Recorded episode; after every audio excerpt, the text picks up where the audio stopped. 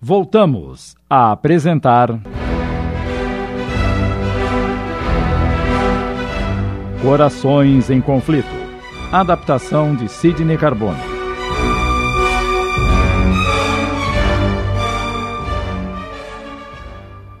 Por 60 dias consecutivos, Olavo e seus contratados procuraram Ivana sem descanso.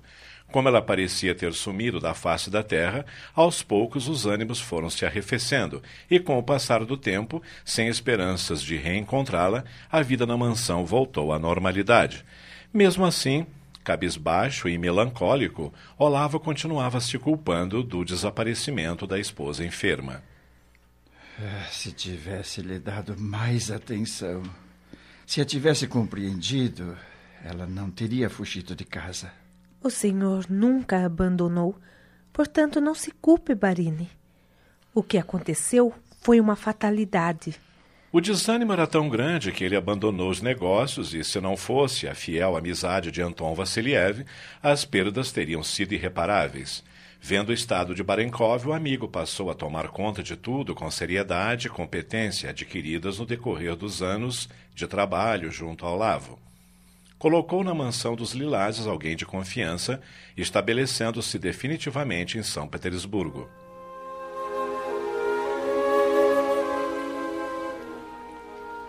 Certo dia, após uma pequena viagem, Anton retornou à mansão e foi encontrar-se com Olavo na biblioteca. Vejo que está um tanto tenso. As notícias que lhe trago não são nada boas. Sente-se e diga do que se trata. Estou chegando dos seus domínios na região dos Urais. Sim, e daí? Estamos tendo problemas com os empregados. Desapareceu parte da colheita de aveia e centeio Comunicado do que estava acontecendo, não quis preocupá-lo e parti para lá. Porém, não consegui descobrir o culpado e a desconfiança graça entre todos.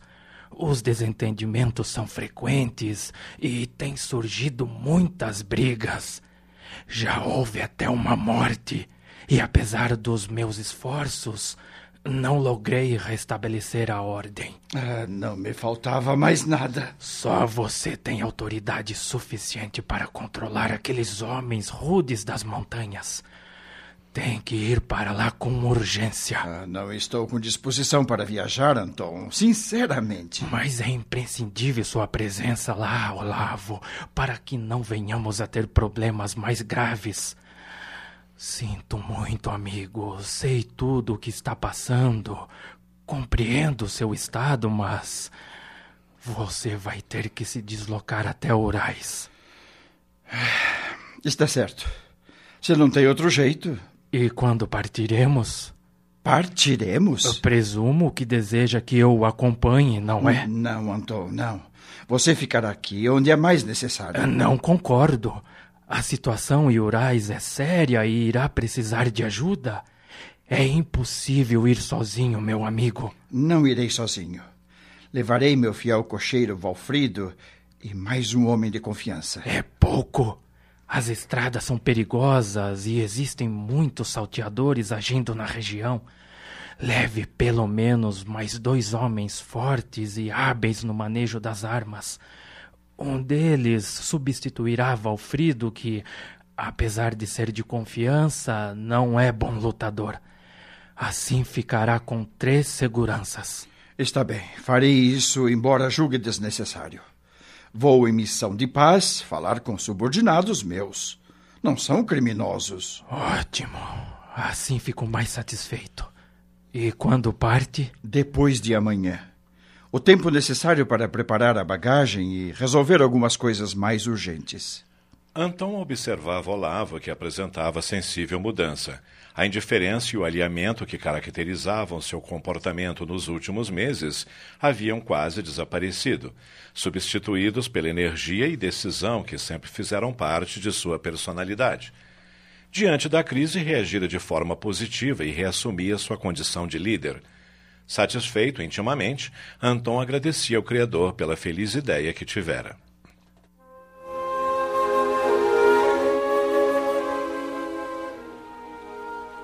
Naquela noite, Olavo fez questão de que Anton, a filha e o neto ceassem com ele.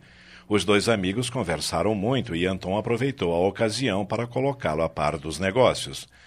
Todos estavam alegres, especialmente Alexandra e Andrei, que observavam satisfeito a mudança que se operara no dono da casa. Em dado momento, Olavo comunicou sua decisão de sair em viagem, causando surpresa em mãe e filho, que ignoravam as últimas resoluções. Mas é necessário que vá a Urais pessoalmente, senhor? Sem dúvida, Alexandra. Entretanto, não pretendo me demorar. Ficarei lá apenas o tempo suficiente para resolver algumas questões pendentes. E o senhor não pode mandar outra pessoa em seu lugar? Ainda está fragilizado com tudo o que aconteceu? Infelizmente, não é possível. Alexandra calou-se, compreendendo a inutilidade de tentar dissuadi-lo, contudo trazia o coração apertado por crescente angústia.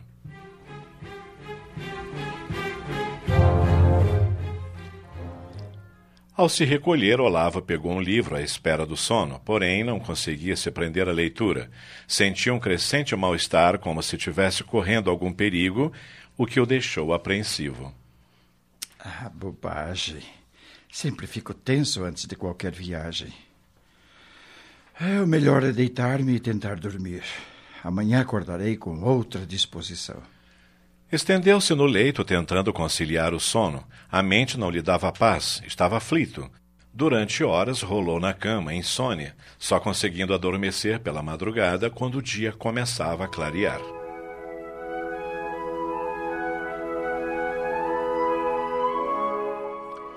Aquela manhã, Olavo passou no escritório resolvendo assuntos urgentes, orientando seus subordinados sobre questões pendentes, deixando tudo encaminhado. Retornou para casa ao meio-dia, um tanto preocupado. Após o almoço, trancou-se na biblioteca com Anton, onde passou grande parte da tarde procedendo à limpeza nas gavetas da secretária e colocando em ordem seus papéis. Mandou chamar o tabelião e, diante da surpresa de Anton, esclareceu que tinha alguns documentos que desejava regularizar. Assim que o tabelião chegou. Anton, por favor, deixe-nos a sós. Claro, claro. No final da tarde, quando o tabelião se retirou, Olavo estava satisfeito, tranquilo, como se tivesse resolvido importantes problemas. Conversou com todos, especialmente com Andrei, que demonstrava por ele um grande sentimento que raiava a adoração. Também o Barini aprendera a amar o garoto, sério e responsável, afável e carinhoso. Sentia imensa satisfação em pensar que poderia ser seu filho, aquele filho que Ivana não lhe pôde dar.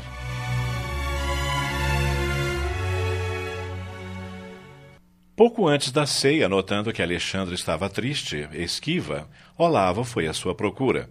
Encontrou-a no terraço contemplando o céu estrelado. Acercou-se dela e ficou a observá-la em silêncio. Ele gostaria de dizer a ela tudo o que tinha guardado no coração durante todos aqueles anos, mas não se atrevia. Ternamente murmurou: Alexandra, não se preocupe. Tudo vai dar certo. Estarei de volta mais rápido do que imagina. Conto com você para manter a ordem na casa. E se Ivana voltar enquanto estiver viajando? O que eu faço? Ajude-a. Só você pode fazer isso. Ela não me aceita. Mas sinto que precisa muito de você. Alexandra virou-se e seus olhos se cruzaram. Falavam de outras coisas, não do que realmente gostariam de dizer um ao outro. Olavo tomou-lhe as mãos e ficaram assim, embevecidos, em mútua contemplação por algum tempo, até que Andrei os interrompeu. Barini. Sim, Andrei. Estou cansado e com sono. Vou recolher-me, mas gostaria de me despedir do senhor. É muito carinhoso de sua parte. Desejo-lhe uma boa viagem. Obrigado, Andrei. Ajude sua mãe a cuidar de tudo. Conto com você. Tenha uma boa noite. Você também. Boa noite, mamãe. Durma em paz, meu filho. Quebrado o momento mágico, cada qual foi para seus aposentos tentando conciliar o sono.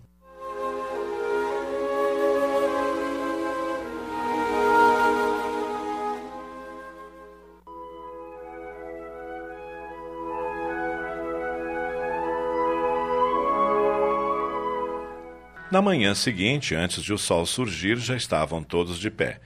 Olavo reuniu-se aos amigos no saguão e deu as últimas instruções. Alexandra, entrego-lhe a administração desta casa. Cuide bem de tudo na minha ausência.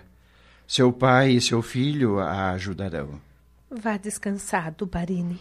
Anton, meu amigo, você será o gestor de todos os meus bens. Haja com sabedoria e com brandura. Pode contar comigo. Minhas decisões serão as que você mesmo tomaria. Em caso de alguma dúvida, aguardarei o seu regresso. Agradeço-lhe. Sei que é leal e capaz. Para qualquer coisa mais que seja necessária, deixei instruções na gaveta da secretária, na biblioteca. Agora chegou o momento da partida. Despediu-se de todos. Ao aproximar-se de Andrei, deu-lhe um abraço apertado, dizendo sensibilizado: ah, Você é o filho que eu sempre quis ter. Aprendi a amá-lo durante o tempo em que está aqui conosco. Auxilie sua mãe e seu avô nas tarefas. Confio em você. Também o estimo muito, senhor. Aos servos que aguardavam no vestíbulo para despedir-se do patrão, dirigiu palavras de bom ânimo e otimismo, externando o respeito e a consideração que nutria por todos.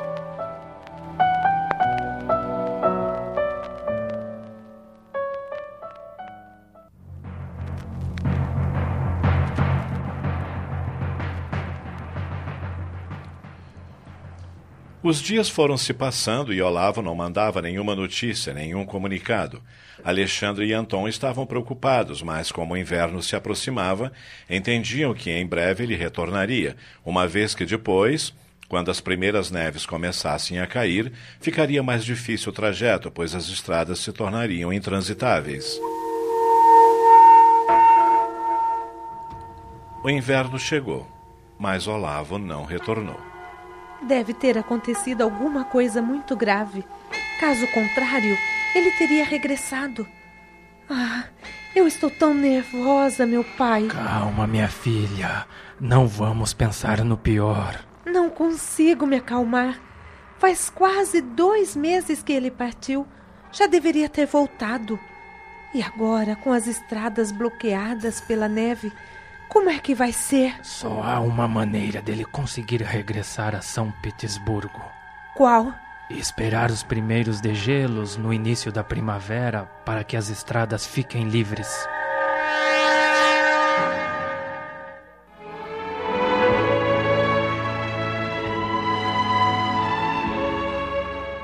Comentávamos na semana passada os absurdos comportamentais da sociedade ainda no século XIX com as marginações de grupos e setores, limitando direitos e permitindo favores injustos. Na medida que a humanidade vai evoluindo espiritualmente, os conceitos de direito e dever ficam ampliados e o ser humano cada vez mais pode relacionar-se igualitariamente. O que se notou de forma marcante foi a influência dos espíritos desencarnados junto a encarnados que não tinham um equilíbrio razoável para evitar emoções desordenadas. Nós espíritas conhecemos essa realidade da vida no corpo físico e podemos e devemos nos cuidar para termos mais equilíbrio nas atitudes. Verificamos a verdade das vidas sucessivas que se relacionam de forma indiscutível. Ninguém sofre injustiças divinas. Vivemos os efeitos das causas que geramos no passado. O sofrimento nos alerta para atenções mais cuidadosas em nossas ações de hoje. Acabamos de apresentar.